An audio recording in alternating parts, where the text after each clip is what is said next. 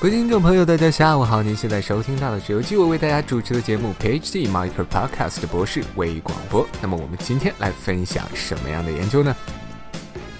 那如果主持人问你这样一个问题啊，在现实生活中，你相不相信有这么一群人能在不经意间改变你的行为呢？很有可能，很多的听众朋友会说啊，那是不可能的啊！我是一个非常这个聪明的人，我是不会被催眠的。实际上，纪委给你讲的这个事情并不是催眠啊，在经济学里边有一个词叫做 nudge，翻译成中文里边呢叫做用。胳膊肘轻推对方，也就是说呢，在不经意之间，有这么一群人就会改变人的行为。假如不信呢，那今天分享的这篇研究啊，就是关于这个的。那在分享这篇文献之前呢，首先让我们来看一下一个社会上非常普通的现象啊，就是器官捐献。我们经常会在微博上、报纸上或者各种不同的媒体上看到这样一类新闻，比如说某某患了重病啊，急需要换某个器官，但是由于家里没钱呢，所以号召大家去捐款来帮助对方。那么有人可能要问，为什么一个器官的价格会这么高呢？那器官价格高的原因有很多，其中一个非常主要的原因啊，是因为器官的供给。非常的小，但是需求非常大，也就是并不是所有人都希望把器官在死后捐献给别人。那么一群社会学家啊，就凑在一起，就开始琢磨了：我们有没有什么方法能让人们乐意捐献器官？请注意啊，不是把人麻倒了，然后偷偷把器官接走啊，是真的是，就是让这个人有意愿在死后去帮助其他的人把器官捐献出来呢？他们想了很多的办法，比如说这个写信啊，去劝每一个人说，这个你们把器官捐了吧，啊，这样可以帮助别人，或者写海报啊，或者用各种各样的方法，但是收效甚微。那么突然在有一天呢，几个科学家发现了一个非常有意思的事情。他们发现的事情是这样的，在欧洲各个国家里边啊，器官捐献率的差异大的非常的离谱。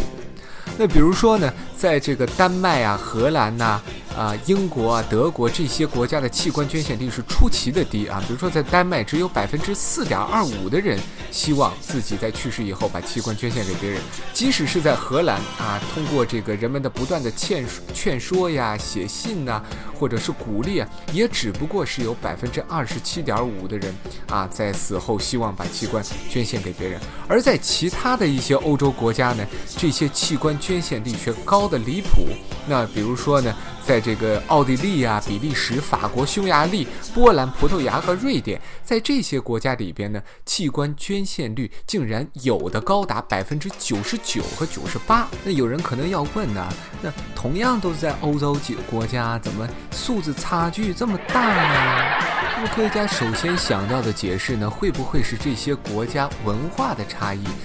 造成的这种器官捐献率的差异呢？但是来到欧洲的这样的朋友都知道，欧洲各国就这么大点儿个地方啊，文化差异不可能大到这种程度。比如说丹麦和瑞典的文化非常的类似，但是这个器官捐献的比率也是天壤之别，那就怪了。究竟是什么原因让这些国家的器官捐献百分比有如此大的差异呢？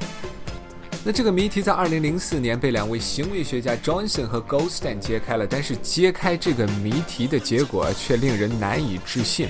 那么，这么巨大差异的器官捐献率，竟然是由于器官捐献表格的设计不同造成的。那在器官捐献率非常低的国家呢，在填完了个人信息之后啊，表格中有一项是这么写的：假如你想在去世后捐献你的器官，那请在后面打勾。而在这个器官捐献率非常高的国家中呢？这一项的表格有一个非常细微的差异，上面写的是这样的：假如你不想在去世后捐献你的器官，请在后面打勾。那事实上，无论这一项怎么写，你会发现大多数的人在填这个表格的时候都不会在后面打勾，所以同样的行为呢，就造成了捐与不捐的两种截然不同的结果。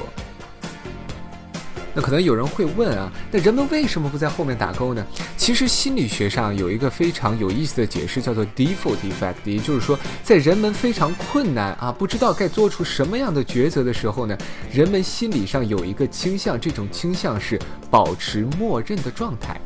那反映到表格上面呢，默认的状态就是不在后边打勾，所以人们的行为啊，实际上在不经意间被表格的设计者改变了。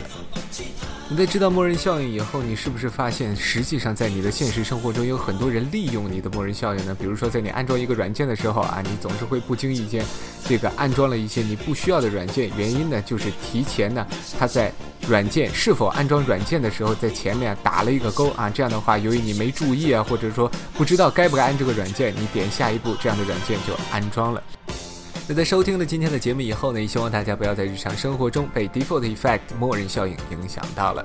好了，啊，今天的博士微广播就到这里为止。如果您对本节目有任何建议的话呢，请发送 email 至 phd micro podcast at gmail dot com。我们下次再见。